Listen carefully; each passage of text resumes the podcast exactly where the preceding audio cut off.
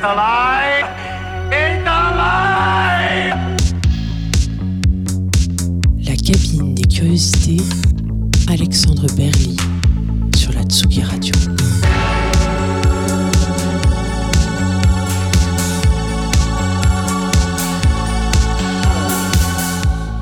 Bonsoir et bienvenue dans ce nouvel épisode de la cabine des curiosités sur Tsugi Radio, l'émission qui pousse la porte du studio des artistes et qui s'y invite pour les écouter et regarder composer.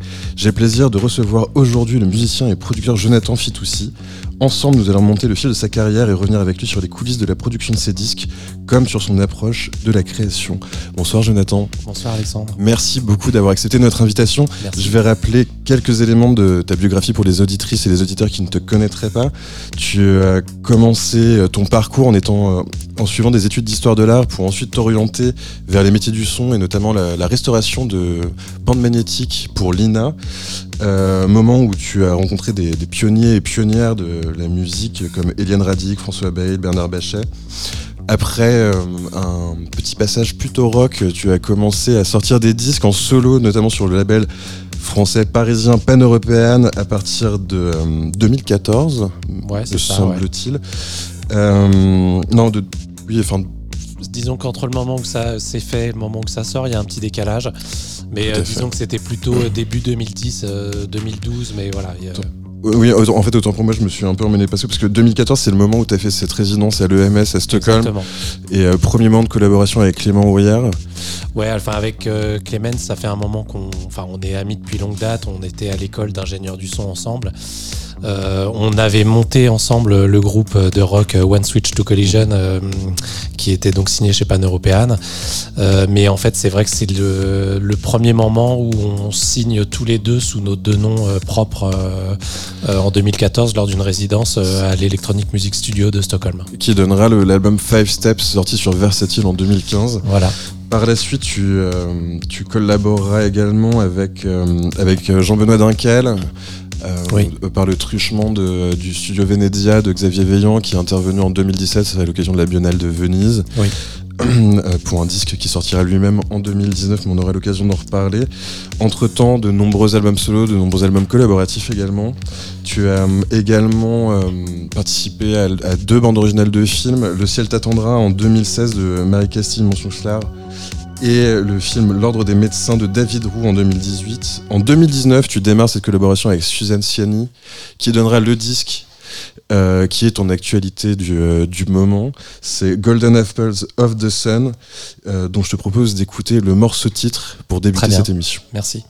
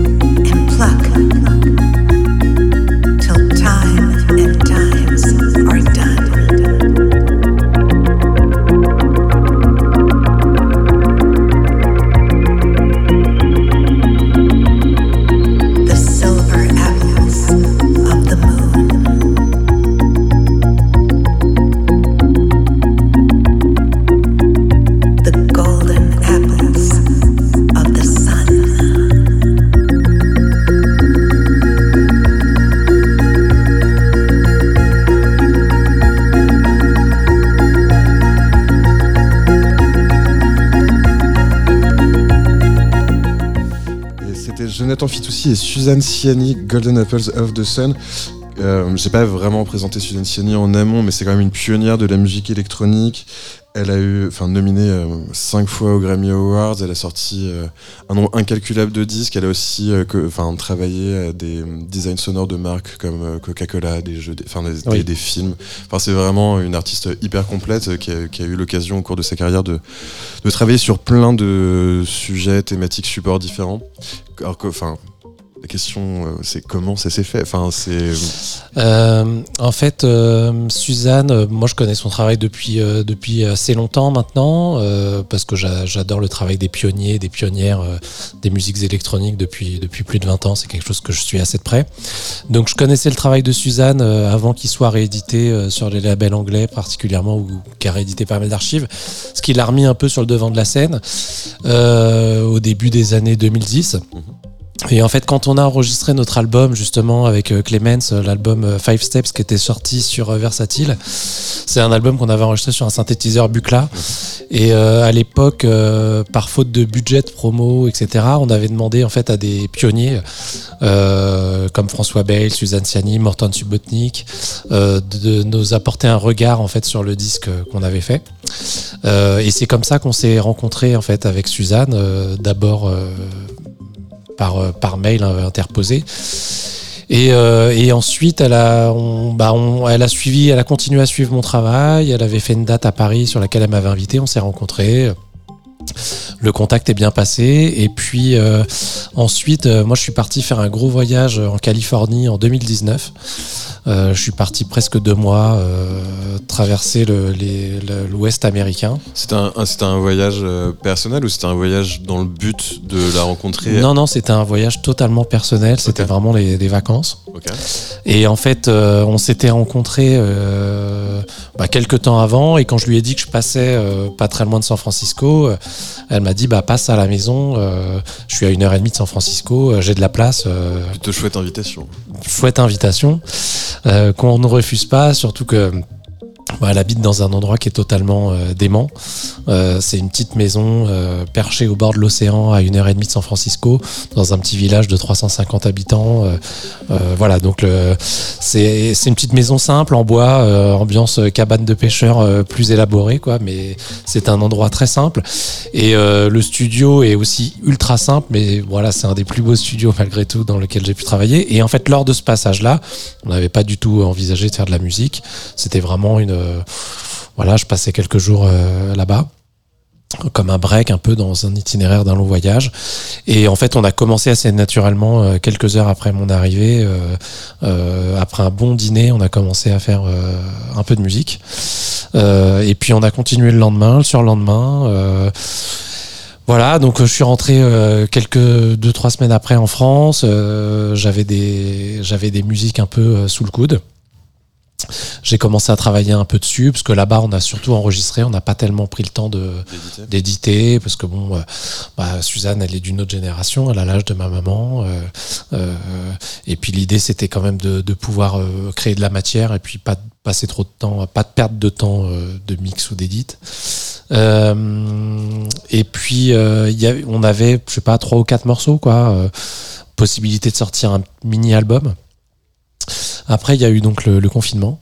Ouais, c'était ce que. Enfin, te poser la question parce qu'effectivement, j'ai lu dans la, dans la bio du disque que euh, un, un certain temps s'était passé et qu'effectivement, le confinement, vous avez changé des fichiers, vous avez changé des. euh, Ouais, on a échangé un peu de fichiers pendant le confinement, mais c'était c'était chiant pendant le confinement. Enfin, c'est pas la même énergie que quand. c'est pas la même énergie. euh, euh, Suzanne, même si elle est très à l'aise avec les outils euh, informatiques et tout ça, moi ça m'ennuyait pas mal. Et puis euh, ouais, c'était c'était un moment qui était un peu compliqué. Euh, et en fait, euh, bah, j'avais quand même l'idée de pouvoir mener un album à, à bout quand même. Et euh, mon Suzanne est repassée en Europe faire des concerts et puis euh, on s'est dit bah ça serait bien de continuer à bosser. Et donc du coup, je suis parti l'année dernière en décembre 2022. Je suis parti une semaine chez elle. Et en fait, on a continué à travailler euh, et à enregistrer énormément.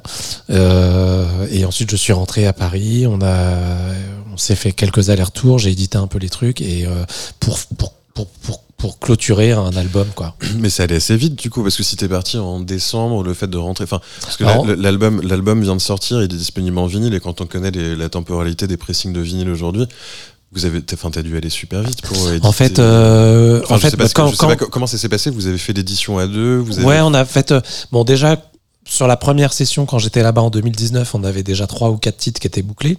Et quand je suis parti en décembre, on en a fait trois, quatre autres à peu près, quoi. Euh, et donc euh, très rapidement, euh, entre euh, janvier, février, mars, on a bouclé les, les, les différents édits et mix. Et puis euh, ensuite, comme ça sort donc sur mon label, donc y a une, euh, moi j'ai cofondé le label Transversal Disc avec Sébastien Rosa. J'allais effectivement aborder le, le sujet, mais pour, pour une question ultérieure, mais oui, bien sûr. Et puis ça sort, ça sort aussi sur le label de Suzanne Ciani qui est atmosphérique. Enfin, Exactement. et donc, euh, et donc, de euh, co- c'est une sorte, c'est une coproduction qu'on a faite avec Suzanne, qui est elle-même son propre label. Et euh, donc du coup, euh, c'est vrai que sur le label, euh, ça c'est un peu plus anecdotique, mais en tout cas, on arrive aujourd'hui à avoir des, des délais justement de pressage, ce que tu évoquais, qui restent tout à fait cohérents. On a su s'adapter et, et, et, et trouver des bons, des bons interlocuteurs pour avoir des, des, des délais de fabrication qui soient corrects. Donc c'est pour ça que ça a pu sortir début octobre. Et euh, on, va, on va continuer de parler de tout ça, mais en, en préparant cette émission, je t'ai demandé de me, me communiquer, me fournir, me proposer des, des, des titres, des artistes qui t'avaient influencé ou inspiré au cours de, de ta carrière, ou en tout cas à son initiation. Et parmi eux, il y avait euh, Bernard Parmigiani et euh, sa pièce De Sonorum. Alors, Bernard, Bernard- Denatura Sonorum. Denatura Sonorum, excuse-moi, en plus, j'ai- en plus je l'ai bien écrit. Euh, donc, en fait, euh, euh, Bernard Parmigiani, c'était un musicien français qui est plus connu pour ses, ses travaux de musique électronique et, et, et acoustique, qui était membre du GRM, du groupe de recherche musicale de euh, 1959 à 1992, qui a également travaillé pour l'ORTF, qui a fait de la musique de film, de la musique de librairie, comme on dit, euh, mais aussi de la musique pour la danse, enfin pour plein de pour plein d'autres chants finalement. Oui. Et euh, il est cité notamment comme influence majeure par Afex Twin, Otaker ou Sonic Youth. Et, euh, et donc Denatura Sonorum paraît en 78 et je te propose d'en écouter la quatrième, le quatrième mouvement, le, la bien. quatrième pièce.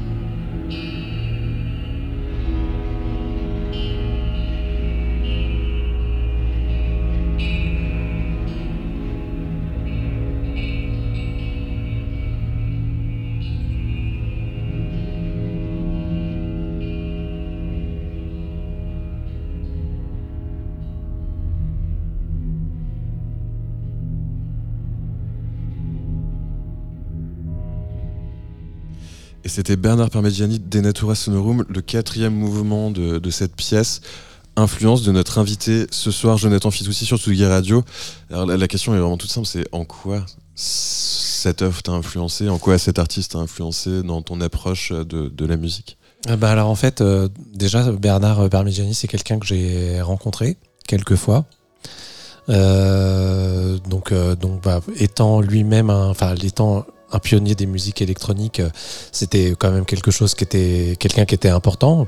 Je l'ai rencontré quand même à la fin de sa vie, mais euh, j'étais euh, avant d'être touché par euh, sa musique, euh, j'ai été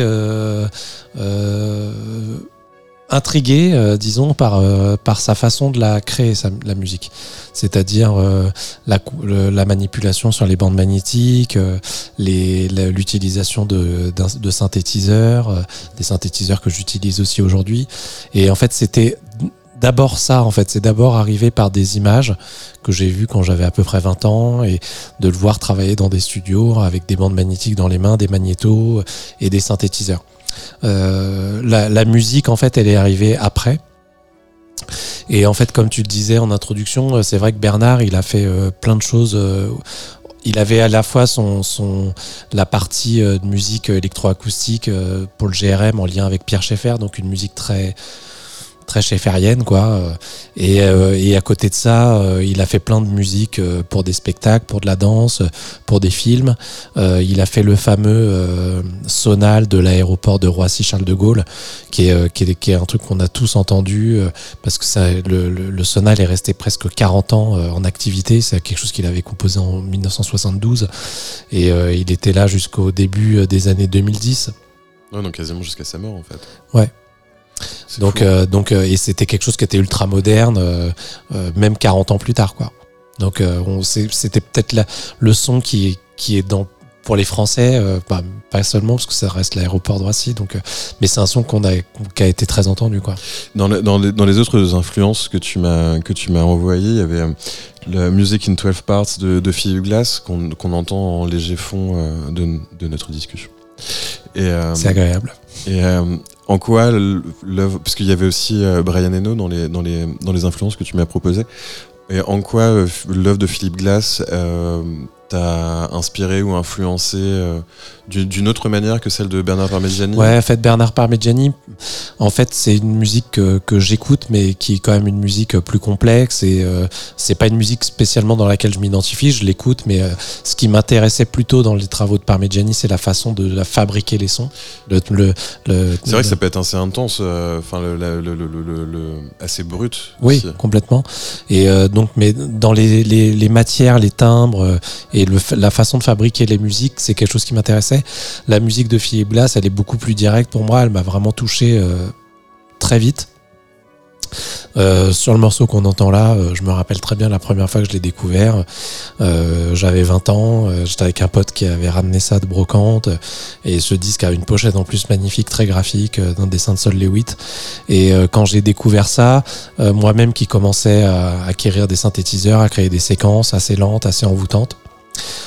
je découvrais Terry Riley à ce moment-là aussi, Steve Reich, enfin, cette mouvance euh, musique minimaliste américaine.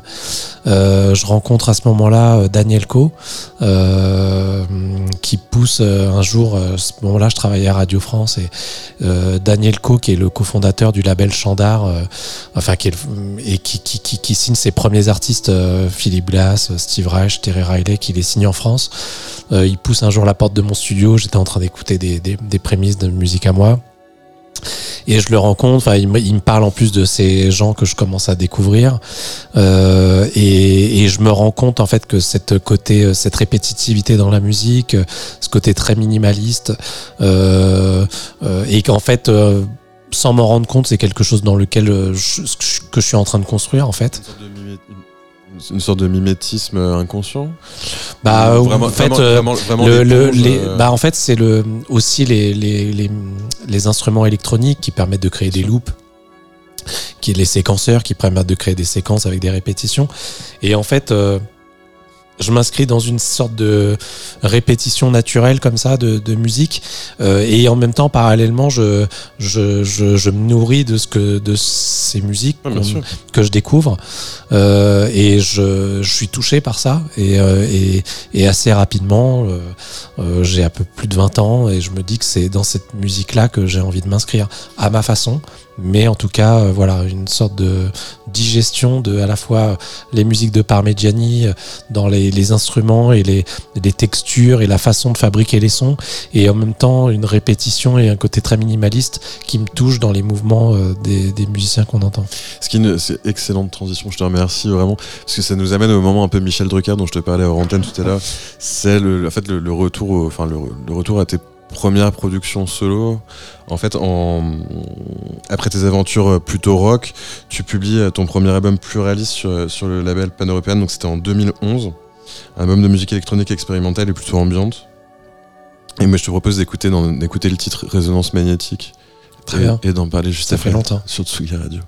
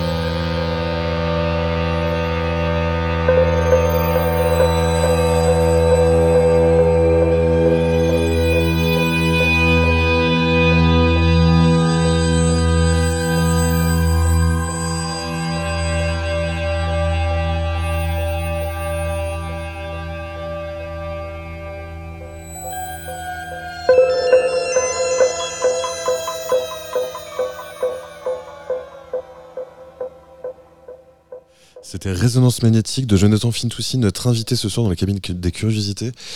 Donc, il est, ce morceau, il est issu de ton premier, ton premier disque solo. Ouais, Pluralis, ouais, sorti chez Pan European, ouais. Est-ce que tu te souviens comment tu l'as fabriqué ce disque? Alors, euh, ce disque, euh, j'ai dû le faire à peu près en 2008.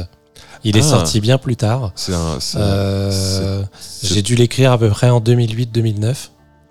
Euh, mais il y a toujours comme. euh, bah, il y a toujours une latence, un- une temporalité qui est pas la même entre le moment où on compose et le moment Bien où sûr. on mixe et le moment où ça sort. Euh, surtout à ce moment-là où du coup, euh, bah voilà, on est sur un petit label euh, et, et les choses, euh, voilà, avancent à, à un rythme, mais qui est, qui est très bien. Moi, j'ai besoin de prendre aussi du temps et c'est bien que les choses aillent pas trop vite. Parce que tu as besoin de revenir, enfin, t'as besoin de revenir sur ta musique Ouais. a posteriori, En fait, pour moi, c'est le meilleur, c'est le meilleur filtre en fait. l'épreuve du temps. En fait, euh, moi, je suis quelqu'un qui suis assez productif. euh, euh, je compose beaucoup, j'enregistre pas mal, et en fait, je laisse souvent les choses poser. Et en fait, le fait de pouvoir les réécouter quelques mois plus tard, voire plus, ça reste une bonne façon de, voir si c'est des bonnes choses. Mais déjà à ce moment-là, parce que enfin, là on parle de ton premier album solo, et c'est, c'est vrai qu'au fur, et- enfin, avançant dans ta, ton parcours, ta carrière, c'est vrai que cette démarche, c'est quelque chose qui est tout à fait euh, euh, euh, compréhensible, pertinent. Mais c'est vrai qu'au début, enfin, je, enfin, je veux pas du tout me faire l'avocat du diable, mais t'as as aussi envie que ça sorte et que les choses, se- enfin, d'avancer, puisqu'on avance aussi en en sortant des choses qui sont pas parfaites et Oui, oui, bah, enfin, je, je sais pas si c'est parfait, mais en tout cas. Une le, figure, le hein, fait de, mais- oui, bien sûr, mais en tout cas, le fait de laisser les, les choses euh, en stand-by, euh, ça permet de, de pouvoir les redécouvrir euh, euh, et de voir si elles nous touchent, euh, si elles me touchent en l'occurrence, euh, toujours ou pas. Euh, et c'est pour moi, ça permet d'être un filtre, voilà, euh, c'est le meilleur filtre en fait.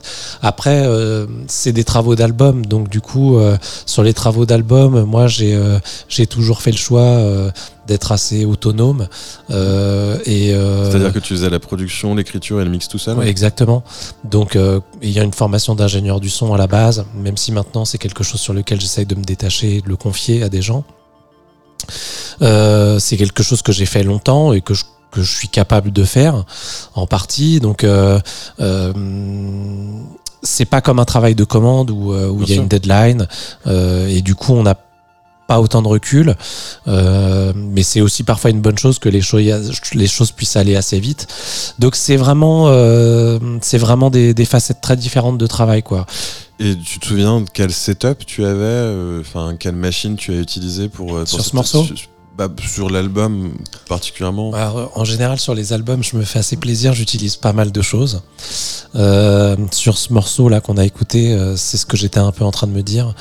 Euh, Il y a des guitares, Il y a la guitare, ouais. euh, il y a du synthi EMS, EMS. un, petit synthé qui est en valise.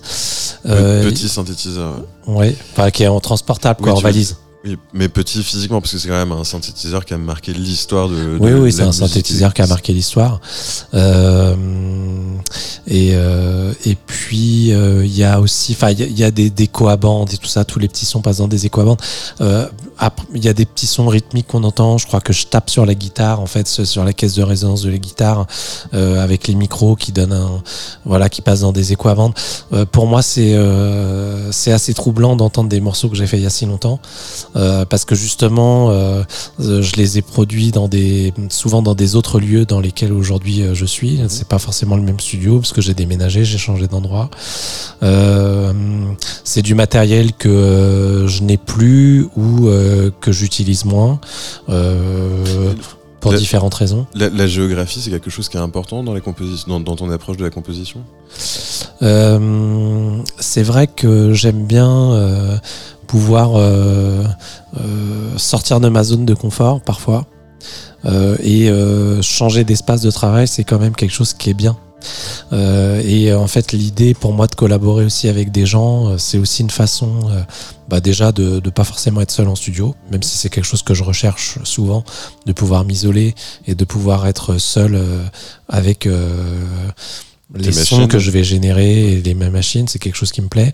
Et à la fois, le problème qui peut être le problème inverse de la- des musiques électroniques, c'est de pouvoir aussi tout faire seul. Ouais, bien sûr. Euh, et du coup, euh, pouvoir aussi collaborer avec des gens, euh, c'est aussi des moments que j'aime parce que c'est euh, au-delà des moments de studio, c'est aussi des moments de vie euh, qui sont euh, qui sont qui sont superbes.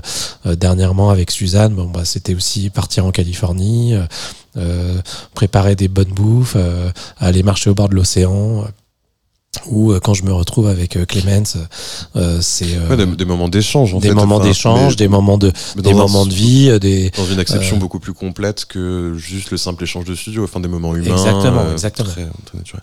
Mais justement, tu parlais de Clément Soria, mais le, le, le- consécutivement à la sortie de ce premier disque solo, donc tu as fait cette résidence à l'EMS à Stockholm avec Clément Soria. Et euh, résidence à la, à la suite de laquelle tu as sorti le, cet, al- cet album euh, Five Steps, qui était votre premier album collaboratif euh, sorti. Et du coup, je, je te propose, et que- qui a été composé globalement autour du Bucla 200, uniquement. uniquement. Uniquement en fait. euh, en fait, moi j'avais obtenu une résidence pour aller dans ce studio, qui est un studio mythique, euh, l'Electronic Music Studio de Stockholm. Et en fait, euh, ils ont des très rares synthétiseurs, dont ce Bucla 200. Et en fait, euh, je me voyais pas trop aller là-bas tout seul. euh, euh, je rêvais d'utiliser ce synthé. Je savais que Clem aussi. Et du coup, je lui ai proposé de venir avec moi. Et on est allé là-bas ensemble et on a travaillé dessus. Et, et, et, et de fait, je te propose d'écouter le morceau Solstice Winter, et on en parle juste ensuite. Super.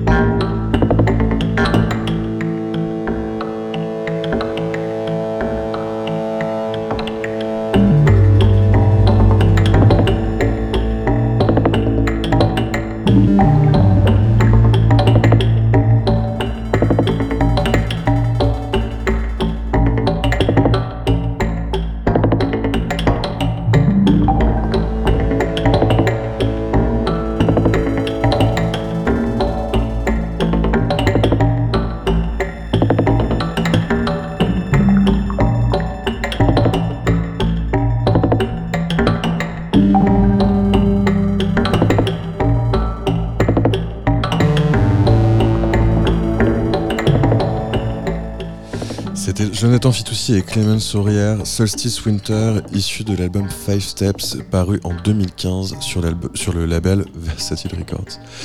Euh, enfin, du coup, c'est un, album que vous avez composé à deux sur un Bucla 200, donc en résidence à Stockholm.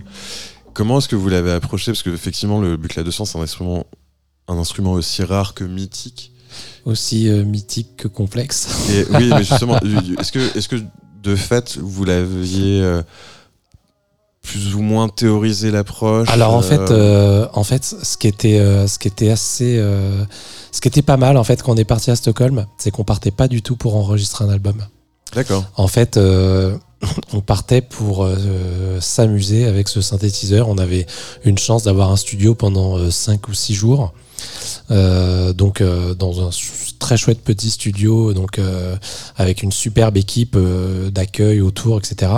Et avec ce synthé qui était, qui marchait parfaitement, qui avait totalement été révisé, restauré. Et en fait, euh, on partait pas du tout, du tout pour faire un disque. On partait pour enregistrer quelques matières. On se disait, on va ramener avec quelques matières, mais on n'avait pas du tout l'idée de faire un disque. Euh, et puis, euh, donc, Clemens avait pour le coup pas mal théorisé le synthétiseur, beaucoup plus que moi pensant se fabriquer aussi des modules à ce moment-là, il avait déjà pas mal creusé.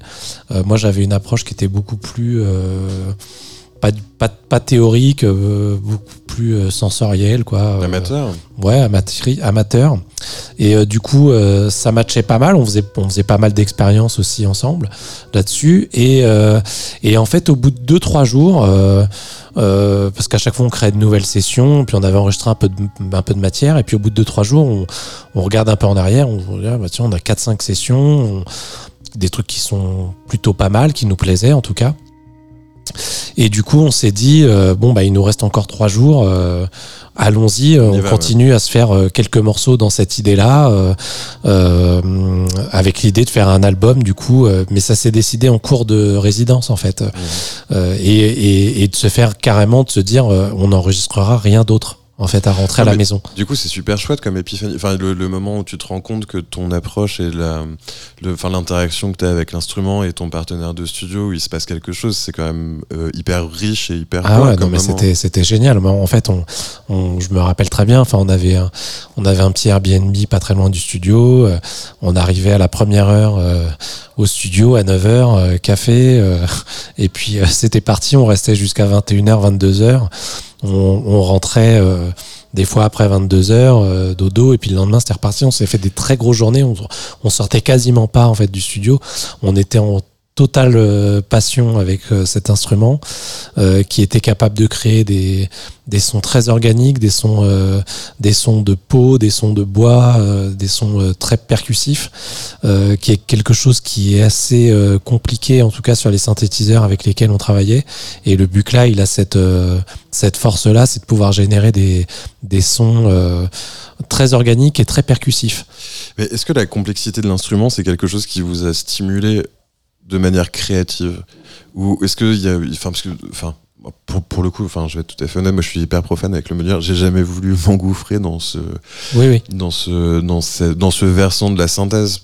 Mais, euh, alors là, c'est pour préserver mon compte en banque globalement aussi. C'est bien un côté très alors, bon, bah alors mais, là, mais, en fait, je, mais je vois très, enfin, ce que je veux dire par là, c'est que je vois très bien, enfin, comment on peut être structuré. Enfin, je vois très bien ce que c'est qu'un bucle là, mais enfin, qu'un bucle de son, mais, mais c'est effectivement, c'est un instrument qui est très complexe et, la, confrontation à cette complexité, est-ce que c'était pour vous quelque chose de stimulant d'un point de vue créatif ou est-ce que c'était aussi un peu intimidant? En fait, euh, il est, enfin, il est complexe, mais en fait, on est allé sur des choses relativement simples, en tout cas euh, des choses que l'on maîtrisait.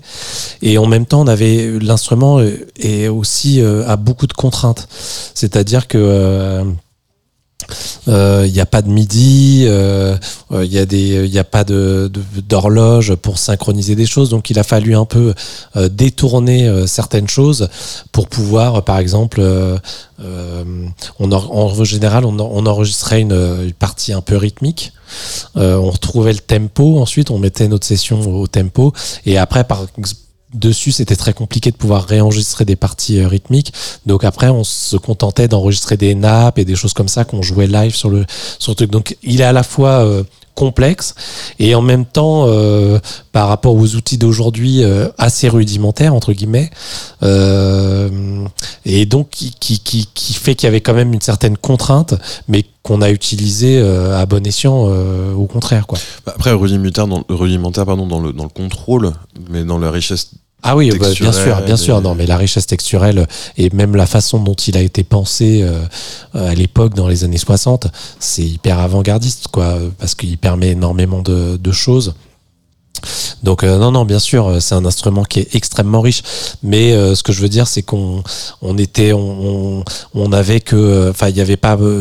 Pas beaucoup de sorties séparées, euh, euh, il n'y avait pas donc d'horloge euh, qui nous permettait de synchroniser pour faire du, du re-recording euh, sur des pistes, etc. Donc euh, on avait quand même, euh, on, on avait essayé de mettre en, en place une espèce de, de clock. En fait, on envoyait un, une espèce de, de clic euh, d'un métronome en fait euh, qu'on envoyait de l'ordinateur, un métronome gate, en fait. qu'on envoyait qui nous permettait d'avoir un gate qui justement nous permettait de- d'avoir une sorte de synchro enfin voilà il y a donc euh, ce qui ce qui en soi est assez euh, rudimentaire c'est pour ça que j'utilise le mot rudimentaire comparé aux, aux synthétiseurs d'aujourd'hui qui sont tout de suite synchronisés avec le, le reste du monde Et tout- en fait, tout à l'heure, quand tu parlais de ton premier disque, tu disais que tu utilisais des guitares, des échos à bande, tout ça. Est-ce que le, le post cette résidence, parce que vous- tu, tu disais que justement vous n'enregistriez que sur place. Quand vous avez mixé le disque, vous vous êtes autorisé à utiliser des périphériques, des effets pour traiter les pistes. Alors en fait, euh, non, en fait, euh, on était parti euh, avec dans nos valises des effets. D'accord. En fait, c'est, on avait ramené que ça, euh, trois t-shirts euh, et, Et des quelques pédales. paires de chaussettes et euh, surtout des pédales, euh, des delays, des reverbs. euh, on, on en a quand même un certain nombre euh, avec Clem, donc il, il en a pris euh, certaines avec lui. J'en ai amené d'autres. Euh, et, euh, et en fait, on a tout enregistré avec des effets. Et en fait, euh, moi, c'est ma façon de travailler aussi depuis euh, toujours. J'ai envie de dire, je j'utilise très très peu de plugins. Bien sûr, euh, aujourd'hui j'en utilise comme tout le monde, mais j'en utilise quand même assez peu. Euh, je travaille euh, les sons dès le départ, tu comme j'ai envie de les entendre tu, euh, dans tu- le mix. Tu, tu les, tu les enregistres, enfin tu les prints directement dans les effets et Ouais. sans retoucher derrière. euh. Bah, alors après, je peux les corriger un peu avec un petit EQ ou quelque chose comme ça. Mais, globalement, mais, mais par exemple, pas de modulation de temps, enfin tu laisses tes délais. euh, Exactement. vivre. Exactement. En fait, Non, mais c'est intéressant parce que c'est vrai je- qu'aujourd'hui, à l'heure du plugin où tu peux tout timer sur le BPM de ta session, Ouais, le ouais. fait d'utiliser des effets en direct, pas forcément calés, pas forcément, enfin avec des reverbs qui peuvent être trop longues, enfin trop longues, plus longues que le- l'espace du morceau pourrait Ouais, demander. ou- En fait, euh, moi, j'ai toujours gardé cet esprit euh, de, de travailler à la main. euh, Mhm. Beaucoup, pour moi, c'est quelque chose qui est, qui est très important. La notion euh, vraiment d'artisan sonore. Bien sûr. Que les choses soient pas forcément toutes entre elles. euh, et en fait, euh, les sons, euh, effectivement, euh, je les travaille euh, et je les enregistre euh, comme je veux les entendre. Euh, donc du coup, euh, ça limite après un certain, euh, des certaines possibilités dans le mix parce que bah, quand j'enregistre avec euh, des effets, euh, une reverb ou un delay euh, qui vont être parfois assez puissants euh, en rapport au son euh, brut, euh, ça ferme un peu des portes, mais bon, en même temps, C'est un parti pris. hein. c'est un parti pris et moi j'ai pris l'habitude de travailler comme ça depuis longtemps. Et ça veut dire que tu composes aussi avec la défection du matériel, parce que forcément, enfin, même malgré un entretien euh, sérieux, ces vieilles machines, enfin, si on parle de tape delay ou de de d'écho à plaque euh, type Binson, ce genre de choses, enfin, il y a forcément un moment où effectivement la régularité de de la rotation de la bande ou du disque. euh, euh, Ouais, ouais, complètement. Et même, euh, et je joue effectivement avec ça. Et c'est pour moi ce qui donne aussi euh, un côté organique au son. et puis en fait, moi j'ai en fait j'ai un peu toujours travaillé comme ça. Alors je sais pas si c'est par fainéantise de vouloir me mettre sur des nouveaux outils, peut-être. Euh, mais euh, en tout cas, euh, euh, c'est le la couleur du son euh, que j'aime. euh, pas défendre, mais en tout cas, avec il y a un côté euh, de pouvoir manipuler en fait euh, le son que je ressens pas euh, physique que je ressens pas avec des plugins. Bien sûr. Euh, et bon, j'ai eu la chance aussi de pouvoir acquérir euh, du matériel à une époque où c'était euh, pas les mêmes tarifs qu'aujourd'hui. C'est la question qu'elle est suivre parce qu'effectivement aujourd'hui c'est quand même assez prohibitif le, le- le prix. Euh, euh, enfin, quand tu vois l'inflation, enfin oui, désolé d'employer un terme euh, tel que le mot inflation aujourd'hui euh, vu le, le contexte Tu économique. devrais pas faire ça. Je sais, je risque gros. Mais euh, non, mais c'est vrai. Enfin, un, un Space Echo ou un Stage Echo ou un Copycat ou un, même un, enfin ou un Binson, ce sont des, des, des échos qui, qui ont certes for- forgé la légende de la musique enregistrée euh, moderne, mais qui sont Oui, bah, comme toutes les machines un peu analogiques aujourd'hui, mais c'est vrai que moi, euh, j'ai commencé à acquérir du matériel euh, quand j'avais 20 ans. Euh, c'est beaucoup de choses qui étaient euh, bazardées un peu parce que tout le monde passait au numérique, etc. Euh, C'était vraiment avant le retour euh, de l'analogique. ouais. C'était vraiment des gens d'une génération euh, qui avaient acheté du matériel analogique dans les années 70 et qui, euh, au début des années 2000, euh, Voulaient moderniser. le bazardaient. Euh, et donc moi, du coup, euh, en plus, ayant autour de moi euh, pas mal de compositeurs, euh, voilà, qu'on a abordé un peu au début, euh, euh, des gens du GRM, etc. euh, c'est des gens qui se séparaient de leur matériel euh, avec euh, sans complexe. Super opportunité de fait. Ouais, ouais, complètement. Bah, bah, pour eux, euh, c'était, euh, enfin, je veux dire, c'était des instruments sur lesquels ils avaient fait le tour. Mm. Euh, et puis ils arrivaient à des âges aussi où ils étaient moins productifs et puis ils bossaient autrement. Et moi, c'est vrai que c'est des instruments avec lesquels, enfin, dont je me suis entouré à cette époque. Et, euh, Et qui sont toujours là aujourd'hui et dans ton sont toujours process. là. En fait, aujourd'hui, euh, je, je- enfin, j'achète un peu de matériel, mais j'en achète finalement assez peu. Mais t'achètes du matériel moderne ou tu restes vraiment Ouais, j'achète du matériel moderne, mais en fait, euh, les instruments que j'ai euh, Enfin, me pas que- conviennent. Non, non, mais ce que je veux dire, enfin, je, je disais moderne, c'est non pas qu'il y a un rapport euh, euh, condescendant euh, envers le matériel moderne euh, au Ouais, vu de ton approche et des machines que tu utilises pour composer, mais c'est vrai que parfois il y a, il y a une certaine envie de rester euh, dans ce- cet espace-temps et d'utiliser les outils qui étaient utilisés à cette époque-là. euh. En fait, euh, moi, en fait, au Après, départ, la confrontation des deux peut être intéressante. Ouais, ouais, bah complètement. En fait, ces outils, euh, bah, j'ai eu la chance d'en acquérir à, à ce moment-là parce que je connaissais des gens qui en avaient. Ce qui me plaisait surtout, en fait, c'était de pouvoir utiliser mes mains, en fait. En fait, il- bon, il y avait déjà des ordinateurs dans les studios, mais il y en avait moins qu'aujourd'hui. Enfin, c'était moins évident. Euh, en tout cas, c'était plus primaire, même à la fin des années 90, début 2000. Euh, et en fait, euh, moi, ce qui me plaisait, c'était c'était de pouvoir travailler avec mes mains. Et, et, et, et après, très rapidement, les téléphones portables et tout ça, en fait, il y avait beaucoup d'écrans. Et en fait, quand j'arrivais en studio, j'avais pas forcément envie de me retrouver face à un écran.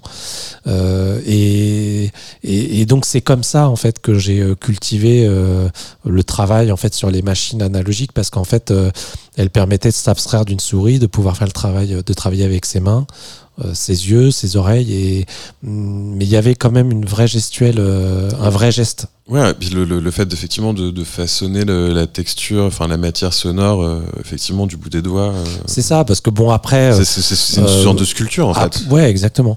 Et après, c'est vrai qu'il y avait, il y a beaucoup de plugins qui ont été, enfin, des synthétiseurs qui ont été émulés sur des plugins qui fonctionnent aussi euh, très bien. Enfin, aujourd'hui, c'est qui pas la même fonctionnent. hein. C'est pas la même approche. Donc, euh, donc si j'avais pas ces machines, je ferais peut-être autrement. Mais bon, euh, j'ai la chance de les avoir.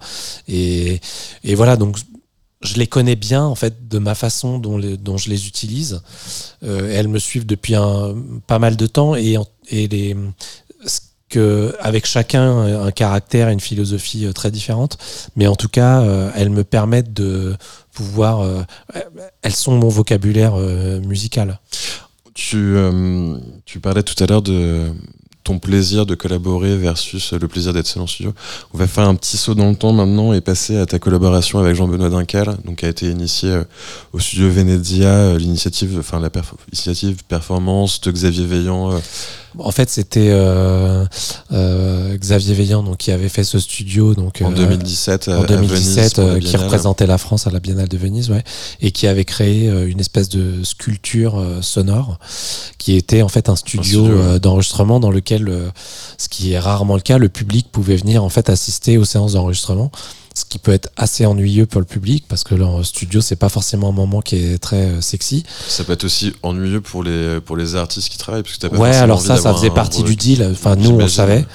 Euh, euh, mais en tout cas, euh, les gens pouvaient être aussi surpris de ce qu'ils allaient voir parce que c'est les gens qui connaissent pas le travail en studio pouvaient avoir l'impression presque d'aller à un concert, Ouais, ce qui n'est pas du cas. Des séances en studio, ça peut être long, laborieux, ça dure plusieurs jours, plusieurs heures pour enregistrer un riff ou un, Ouais, plan de voilà. Euh, mais en tout cas, ils voulaient confronter le public à ça. Et pour nous, euh, compositeurs, musiciens, on avait une chance inouïe d'être dans un endroit qui était splendide, euh, avec du super matériel. Euh, moi, j'avais un Une peu aidé une- Xavier pour ramener un petit peu d'instruments dans le studio. Une control room incroyable. Une control room incroyable. donc, on avait, il y avait plein de matériel. Et donc, moi, j'ai travaillé là-bas. J'y suis allé plusieurs fois, en fait. Ah, c'est- un privilège. Ouais, ouais, ouais, ouais, ouais, c'est un privilège. Et et j'ai travaillé seul et j'ai travaillé en partie donc sur donc euh, en fait Xavier voulait créer des collaborations là-bas. Et, euh, et donc euh, la collaboration qui marchait aussi en termes de planning et puis euh, voilà euh, c'était avec Jean Benoît et donc on a commencé à faire un titre là-bas et euh, du coup euh, après ça a donné naissance à un album.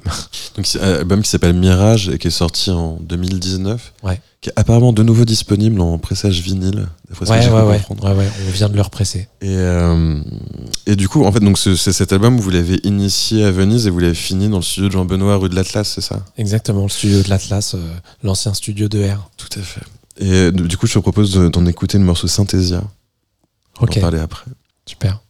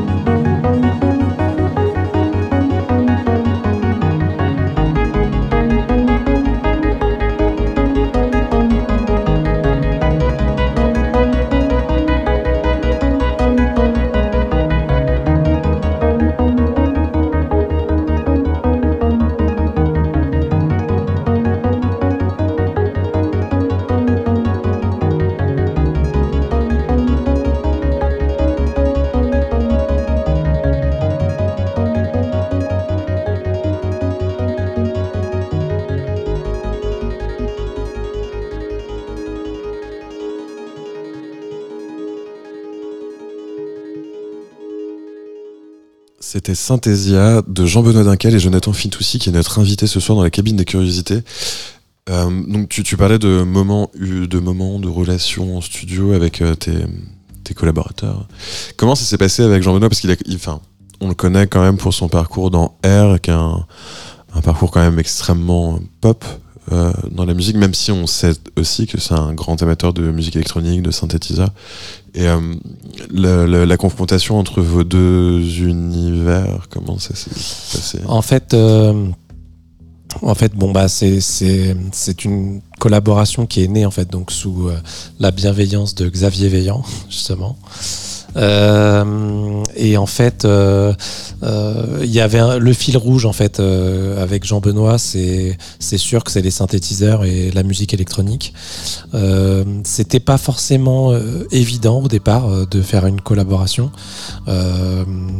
mais je- après beaucoup de séances de studio euh, euh, et, et d'échanges, euh, on a trouvé en fait un, Un terrain une- d'entente un terrain ouais, d'entente, en tout cas une direction dans laquelle on pouvait aller. Moi, je voulais pas aller dans quelque chose de trop pop. Euh, C'était- un peu la question initiale. bien sûr. Donc en fait, euh, et en même temps, euh, euh, il y avait quelque chose qui m'intéressait aussi euh, dans son approche. Et euh, euh, donc c'était pas forcément. euh, J'y allais avec un peu de crainte au départ, euh, en toute sincérité. euh, c'est une crainte que j'ai exprimée à Jean-Benoît au départ. Et il y avait des choses que je, je ne voulais pas faire. Euh, je voulais pas forcément qu'il y ait de voix. euh, euh, je voulais rester dans quelque chose d'assez instrumental, etc. Et puis après, on a trouvé des, des, des, des artistes euh, communs. On a écouté des choses et on, on a trouvé en fait. À Venise, on n'a enregistré qu'un seul morceau. C'est qu'après qu'on s'est dit, voilà, euh, le morceau de Venise, euh, il nous a permis déjà de dégrossir une partie de, de travail. C'était une base de votre vocabulaire finalement. C'était trouver un peu la, la base de notre vocabulaire. Et en fait, euh, le fait de continuer à faire des morceaux, ça nous a permis encore de d'être plus précis en fait dans le dans ce qu'on a décidé de faire. Et donc on s'est orienté sur des choses. Voilà, comme Brian Eno, euh, euh, Kraftwerk, euh, Laurie Anderson, Neu. euh, et en fait, voilà, c'était un peu l'idée d'aller dans quelque chose comme ça. Et moi, en fait, aussi, ce qui m'intéressait, C'était de sortir de ta zone de confort. sortir de ma zone de confort. Et en fait, euh, c'est un moment où euh, j'avais aussi beaucoup envie d'enregistrer des batteries et, d'ajouter des batteries euh, sur, sur les projets.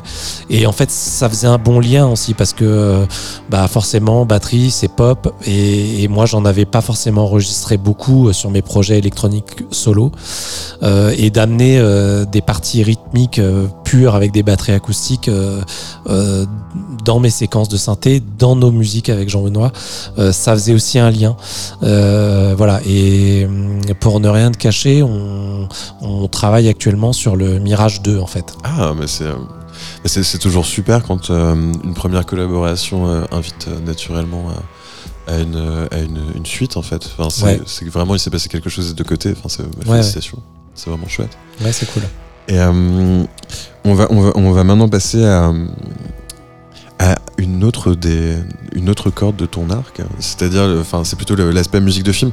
Donc en fait, tu as, fait, pour l'instant, enfin, t'es crédité sur deux musiques de film. Une première en 2016, qui était le, celle du, du film Le ciel attendra.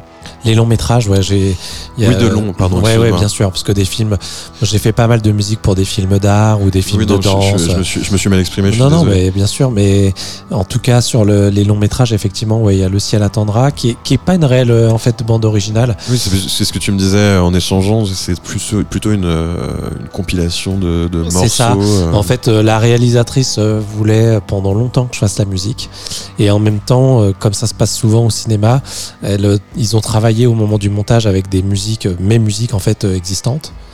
Et, Et- en fait, euh, elle a eu énormément du mal à s'en elle détacher. ouais. En fait, tout ce que je proposais derrière lui convenait moins que ce qu'elle avait euh, l'habitude. Mais c'est un, vrai sujet, les, les, les, les, les morceaux euh, Ah bah, intermédiaires, en tout cas, qui servent au montage. Les, tracks temporaires tracks, là, Ouais. ouais. Les temporaires tracks. Et effectivement, il y a pas mal de compositeurs qui refusent, ouais, euh, des compositeurs de musique de film qui refusent en fait de que les réalisateurs, bon, euh, c'est des gens qui ont déjà des collaborations très étroites avec des réalisateurs, mais des compositeurs qui refusent qu'il y ait des musiques temporaires qui soient utilisées, parce qu'effectivement, comme il se passe plusieurs semaines de montage, tout le monde s'habitue euh, à ces musiques temporaires. Mais en même temps, c'est Et- assez compréhensible parce que c'est Bah, un- c'est un, peu l'équivalent du syndrome de la démo pour un musicien. À force d'écouter la même démo avec euh, toutes ses failles et ses erreurs, en fait, tu t'habitues et tu as du mal à en sortir après. hein. C'est ça. C'est ça. Mais et- et donc, du coup, ta première vraie BO de long, c'est euh, euh, L'ordre des médecins. L'Ordre des médecins qui est sorti en 2018. Euh, 2019, non? J'avais noté 2018, mais autant pour moi. euh, Ouais, peut-être un film- 2018. ouais, un, ça va un vite. film de, un film de David Roux et Ouais, euh, qui avec mêle, euh, euh, Marthe Keller, Zita Enro, Jérémy Régnier. qui Ouais. mêle, oui, Jérémy Régnier, effectivement, et qui mêle synthétiseur et Christelle Bachet. Et je te propose d'en écouter le morceau Le Tunnel, et ensuite on parle de, de cet exercice.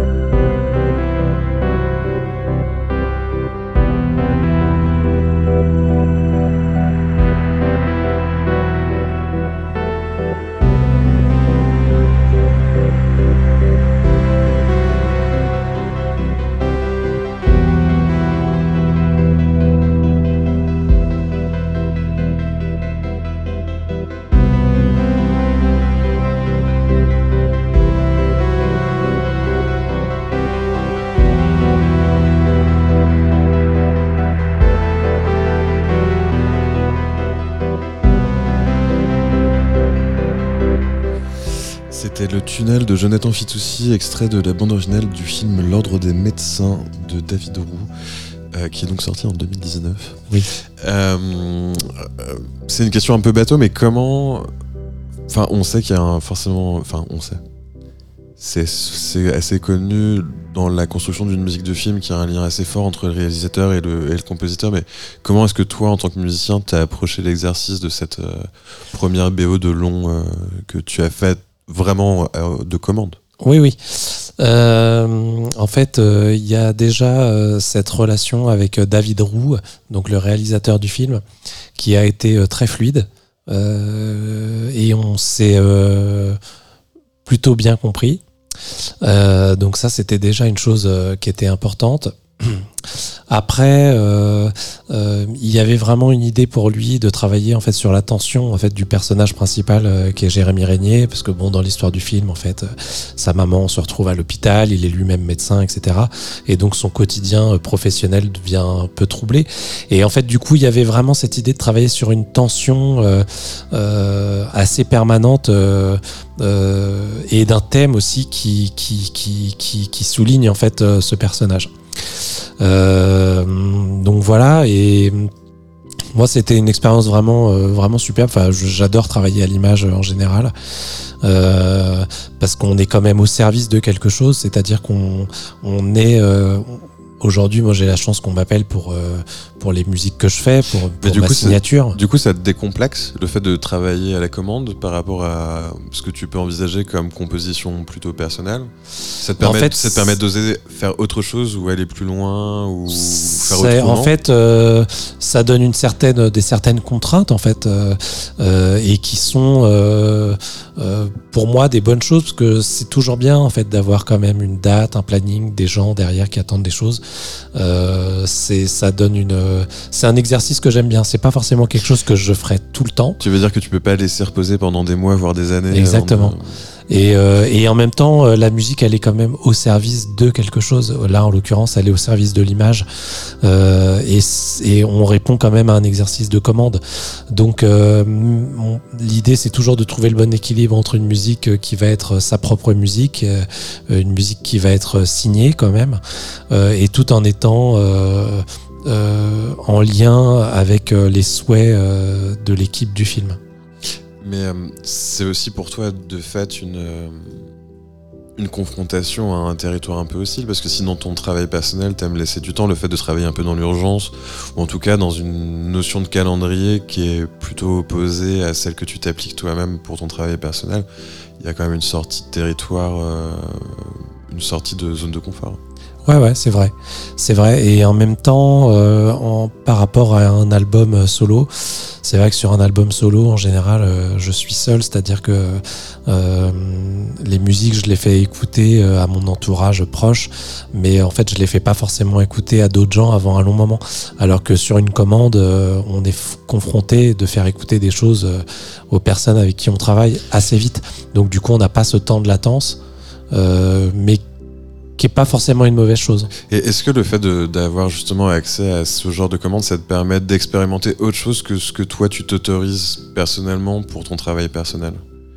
Est-ce que par rapport à certaines demandes ou une certaine esthétique ou enfin effectivement enfin je parle je pense surtout dans le dans le contexte d'une musique de film où il peut y avoir euh, des scènes violentes ou des scènes au contraire euh, très euh, contemplatives ou des scènes très rythmées ou des scènes vraiment très oniriques ça, ça peut t'amener à sortir de effectivement tu, tu parlais de musique signée ça peut, ça peut aussi t'amener à sortir de ta signature En fait, je pense que et je le pense depuis assez longtemps euh, que je fais une musique euh, qui est assez cinématographique. c'est Euh, assez, assez palpable à enfin assez tangible à l'écoute en tout cas Voilà, moi c'est quelque chose que je ressens et depuis longtemps et du coup c'est une musique aussi parce qu'elle est instrumentale et qu'elle a un, un assez fort pouvoir émotionnel, je trouve,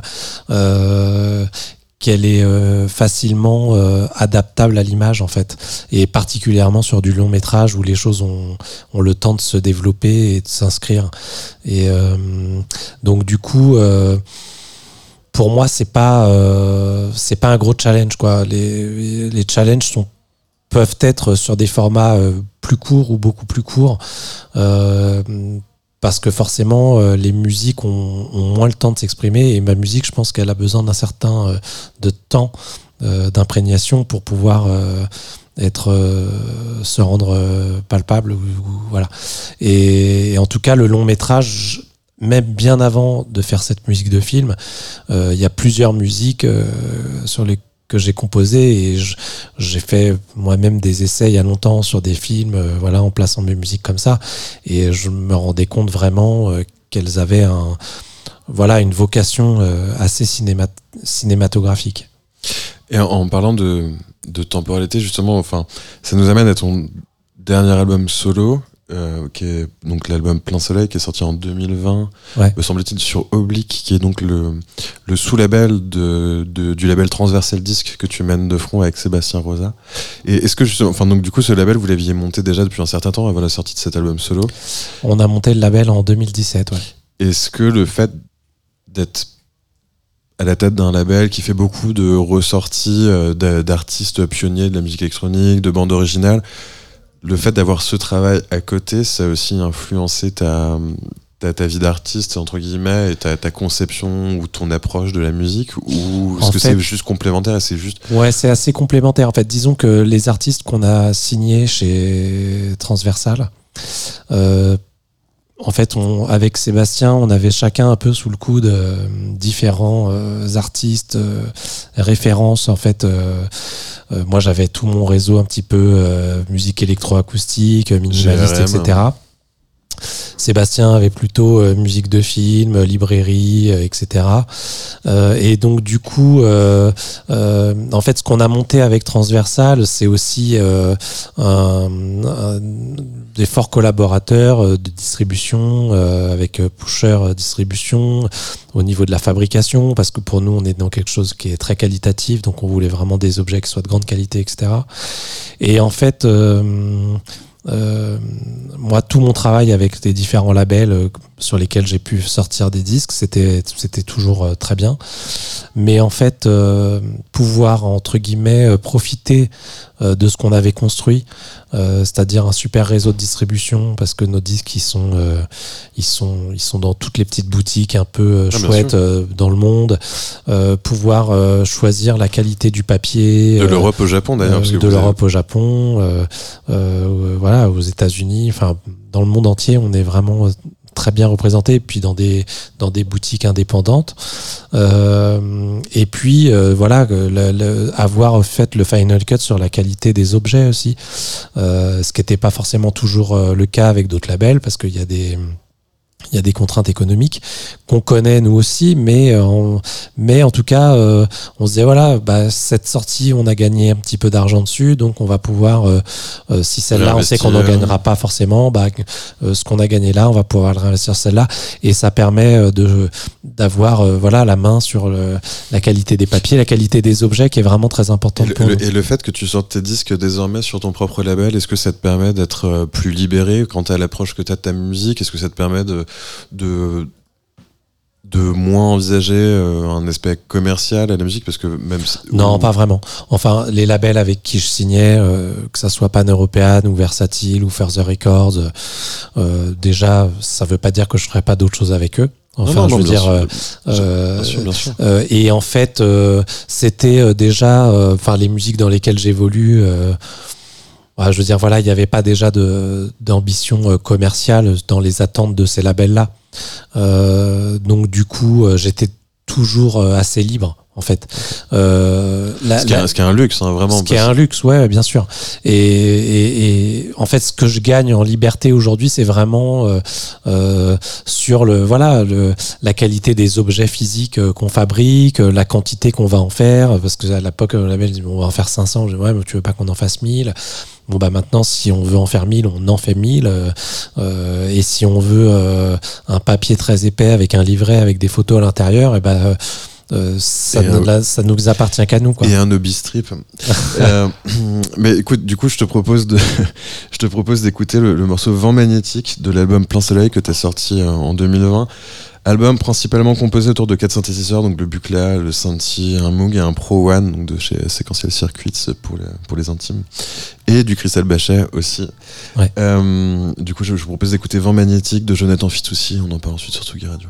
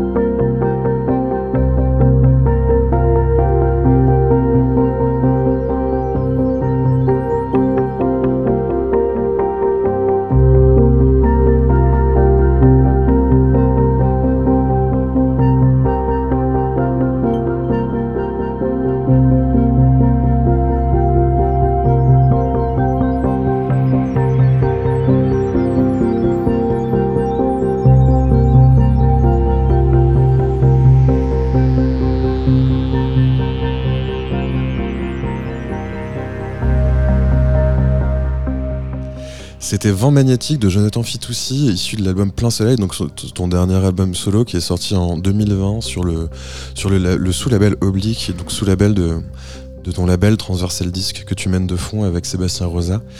Euh, D'ailleurs, la pochette est magnifique. J'ai vu dans les critiques que c'était une pochette de Vasarely. C'est euh, Ouais. le, le- donc de- depuis donc il y a- eu l'album avec euh, Suzanne Ciani et d'autres euh, d'autres travaux, mais l'espacement entre tes albums solo, c'est un espace-temps euh, qui est nécessaire pour toi? En fait, euh, depuis cet album, j'ai eu pas mal de projets de musique aussi de commande, en fait, euh, qui sont des choses qui sont parfois moins visibles, sur lesquelles je communique pas forcément autant qu'un album, qui est, un travail vraiment très personnel. Euh, et du coup, euh, euh, voilà, il s'est passé quand même pas mal de choses. Et euh, mais effectivement, c'est bien euh, d'avoir un peu de temps. euh, j'ai fait pas mal de concerts. À un moment donné, il y a pas mal d'enregistrements aussi de concerts que je pensais peut-être sortir. Bon, ça c'est pas encore fait, mais ça se fera. J'ai eu un gros projet pour un.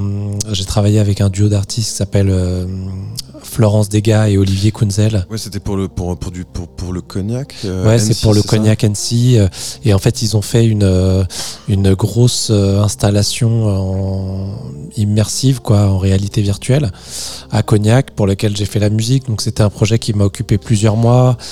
Enfin, bon, euh, Et- Excuse-moi de rebondir, mais parce que tu, tu, tu parlais du, du live, mais est-ce que le, le fait de jouer ta musique en live, ça a une influence aussi sur, sur la manière dont tu peux concevoir ta, manière en- de, de ta musique en studio pardon? alors pas du tout. en fait, euh. En fait, Non, parce que euh, parfois il peut y avoir des ponts qui se créent entre euh, le fait de composer la musique en studio, où tu as effectivement un process tout à fait personnel, l'approche, ouais, ouais. et le fait de la transmettre en live, de la jouer pour du public, il y a quelque chose qui se passe. Ouais, ouais. Alors en fait, euh, moi, je suis quelqu'un qui tourne euh, assez peu finalement, et je suis plutôt un homme de studio. Et euh, c'est vrai qu'il est extrêmement difficile euh, pour moi de rejouer les morceaux de studio en live. Mais Euh, parce qu'en fait, ça engendrerait euh, de la tricherie entre guillemets. Euh, parce qu'étant donné que je travaille avec les instruments dont on a parlé tout à l'heure, qui n'ont pas de mémoire, pas de. euh, qu'a priori, je suis pas accompagné d'ordinateur sur scène, euh, sauf cas rare. Euh, Même pour cloquer ou même pour. Non, ouais, non, je fais toujours tout euh, comme ça. euh, Ah, mais c'est super impressionnant scratch. du coup parce que vu les, vu les, vu les instruments que tu utilises, c'est un, Ouais, une de toujours fait sacer- comme ça. C'est une sorte de sacerdoce finalement. Ouais, ouais, c'est. euh, Bon, là, je suis. euh, pour une prochaine commande, là, pour Radio France, euh, je revois un peu mon, mes habitudes pour peut-être justement euh, avoir un, un petit peu de son préenregistré en amont sur lesquels je travaille. Euh, mais sinon, tous mes concerts, je les pense comme des créations originales, en lien avec le lieu, euh, euh, en lien vraiment avec l'événement. Et, euh, donc, du coup, j'arrive avec mes synthétiseurs et je compose une œuvre vraiment originale. Et j'ai toujours fait le choix de ne jamais rejouer les morceaux des concerts. D'accord. Et en fait, pour rebondir sur ton travail de commande, en fait, donc tu as fait plein de choses effectivement sur lesquelles il y a eu moins de communication, mais tu as notamment fait, enfin, certaines de tes pièces ont été utilisées pour euh, la publicité et notamment, euh, je pense à celle que tu as faite avec euh, Modèle Alpha, donc avec euh, avec euh, Julie Fréry. Oui. En, en collaboration.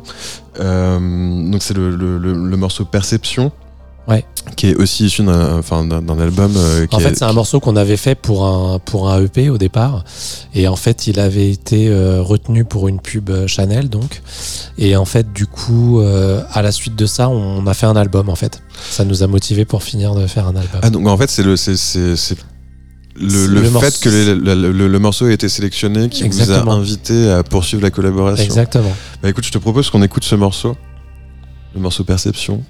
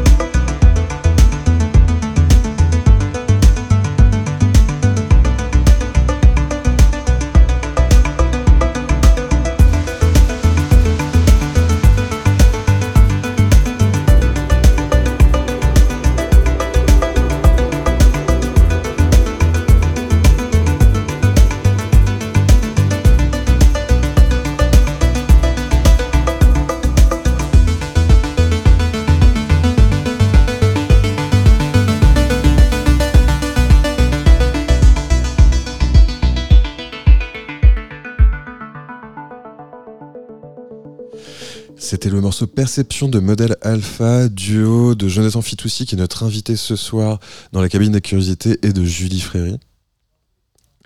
Euh, et donc c'est un, un, morceau qui a été utilisé, qui a été utilisé pardon, euh, pour illustrer une, publicité de, de- Chanel. Et euh, comme tu l'évoquais juste, juste auparavant, tu as réalisé tout un, tout un tas de travail, de travaux, putain, pardon, de travaux de commande. On en parlait un peu tout à l'heure au moment de parler de la musique de film, mais est-ce que cette euh, nature de travail influe sur la manière dont tu abordes le projet? Est-ce que le fait que ce soit un travail de commande, ça joue sur euh, ton approche euh, du studio, ton approche de l'écriture, ou est-ce que tu te laisses euh, composer comme tu composes habituellement et après tu, par exemple, euh, édites, tailles dans la matière pour euh, fitter avec les exigences de la commande? En fait, euh, ça dépend. Euh, disons que un, un travail de commande, c'est sûr qu'on est toujours, je garde toujours en tête qu'on est au service de, de quelque chose, d'une image, euh, d'un produit. euh. Mais après, euh, ça dépend. Encore une fois, aujourd'hui, euh, les gens, quand ils me contactent pour des projets, ils connaissent mon univers. Euh, Il y a pas mal de choses qui sont accessibles, qu'on peut écouter. Donc, quand ils viennent me chercher, ils savent à peu près euh, dans quel univers ils vont, euh, ils vont tomber. Euh, par exemple, la dernière grosse commande là, donc pour euh, pour NC euh, euh, avec Florence et Olivier. En fait, Florence et Olivier m'ont porté vraiment dans dans cette aventure. Euh, et en fait, euh, on s'est très bien entendu, donc les choses ont été vraiment très fluides. J'ai pas dû, euh, j'ai pas eu à refaire des choses. Tout ce que j'ai proposé, en fait, euh, correspondait en fait à leurs attentes. Euh, donc quand c'est comme ça, c'est c'est rêvé en fait, euh, parce que du coup, euh, il y a une vraie collaboration et en même temps qui est très euh, naturelle. Euh, donc euh, les cas sont vraiment euh, différents quoi. Et la, la, la, la rotation entre euh, ton travail solo, tes collaborations de studio, les, les travaux de commande, c'est quelque chose qui, qui selon toi, euh, nourrit tes travaux futurs ou c'est Ouais. juste une application euh, autre de ton approche de la musique? En fait, euh, chaque euh, chaque expérience, que ce soit une collaboration, une commande, bah, ça reste une nouvelle expérience du coup qui, qui enrichit son travail, sa vie quoi. De toute façon, donc euh, c'est des rencontres, euh, euh, c'est des voyages. Nouveaux instruments, euh, de, de nouvelles euh, voilà euh, façons de faire avec des nouvelles personnalités, Des nouvelles contraintes des nouvelles contraintes. J'ai travaillé avec la danse, avec un peu avec la mode aussi pour des défilés. Donc du coup, chaque chaque discipline a un, a un langage dans lequel il faut il faut il faut trouver le la bonne façon de s'inscrire. Euh, mais de toute façon, ça reste à chaque fois des rencontres en fait, euh, donc euh, donc un enrichissement. Mais en tout cas, merci beaucoup, Jonathan, d'avoir répondu à notre invitation pour, euh, pour cette cabine de curiosité. Il est temps de conclure l'émission. Merci Je beaucoup pour rappelle- l'invitation. Bah, C'était un grand plaisir de t'avoir. Euh, je rappelle ton actualité, donc la sortie de Golden Apples of the Sun, donc un album en collaboration avec Suzanne Ciani, qui sort ces jours-ci, enfin qui est déjà sorti d'ailleurs, euh, à la fois sur ton label Oblique, sous-label de Transversal Disc, donc label que tu mènes avec Sébastien Rosa, et sur le label Atmosphérique, qui est le label de, Oui. de Suzanne. Ciani. Euh, je rappelle également que tu joueras le 18 novembre au, dans- au, grand, audito- au grand auditorium pardon, de la Maison de la Radio. Oui. Et, euh, et je remercie Rémi Pierre pour la réalisation de cette émission. Euh, on va se quitter avec euh, le morceau Syncution, euh, qui est euh, donc issu du dernier disque en collaboration avec Clément, avec Clément Sourière. Et donc justement, donc, qui est extrait du disque Möbius, qui est la bande originale d'un ballet aérien en collaboration avec la compagnie XY et le chorégraphe Rachid Ouramdan, et qui est paru en 2022 sur Oblique également. Exactement. Merci beaucoup, et moi je vous dis au mois prochain.